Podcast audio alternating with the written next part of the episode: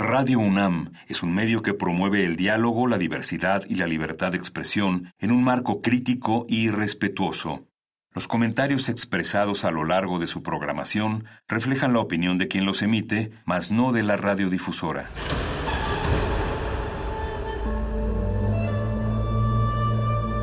Un templo para la apreciación del ser mediante el sonido. mediante el sonido. Nosotros. El sol sale durante la noche. Nuestros gritos llevan la mesura del silencio.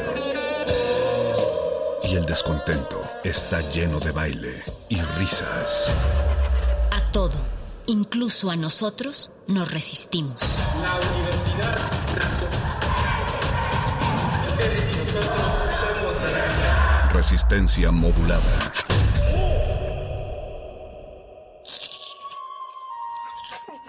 Es momento de alimentar nuestro espíritu con páginas. Las letras son la botana del alma.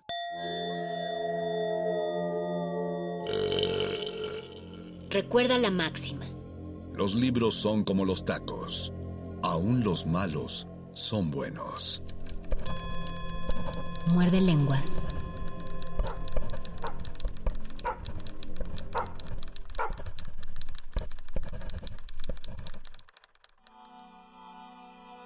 Muy buenas noches, querida resistencia que sintoniza este 96.1 de FM Radio UNAM. Esta es la voz de Luis Flores del Mal y les doy una gran bienvenida a otro muerde lenguas de letras, taquitos y poesía. Escribir poemas es un ejercicio de la memoria y es por eso que los eventos dolorosos y que marcan la historia de una comunidad o de un país o del mundo entero son tratados por la poesía es cierto que la historia también hace lo suyo, pero en el poema los acontecimientos no solo son revividos como una información que debemos tener presente, sino también como un hecho que nos marca y que de manera sensible integramos en nuestro ser. Es decir, cuando la poesía mira al pasado y canta sobre algún evento doloroso, busca sensibilizarnos, el verbo recordar etimológicamente significa volver a pasar por el corazón.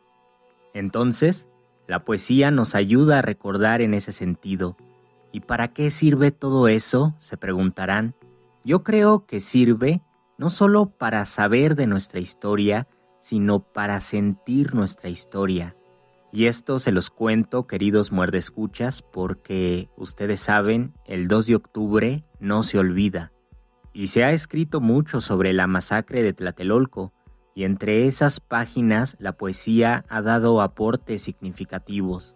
Por eso en este Muerde Lenguas me gustaría compartir con ustedes un texto poético que habla sobre aquel 2 de octubre. Se trata de un libro del poeta chiapaneco Juan Bañuelos titulado No consta en actas. Todos los poemas de este libro reflexionan sobre dicho acontecimiento y algunos poemas están fechados en 1968 y otros 10 años después, en 1978.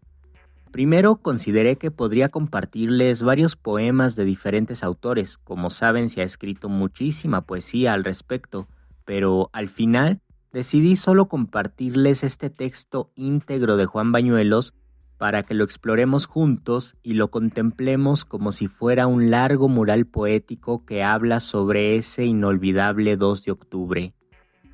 Querida Resistencia, espero que estos poemas de Juan Bañuelos les sean muy conmovedores o interesantes y además para acompañar esta lectura quiero compartir con ustedes varias rolitas que hablan sobre la masacre de Tlatelolco, así que quédense en este muerde lenguas de letras, taquitos y 2 de octubre no se olvida.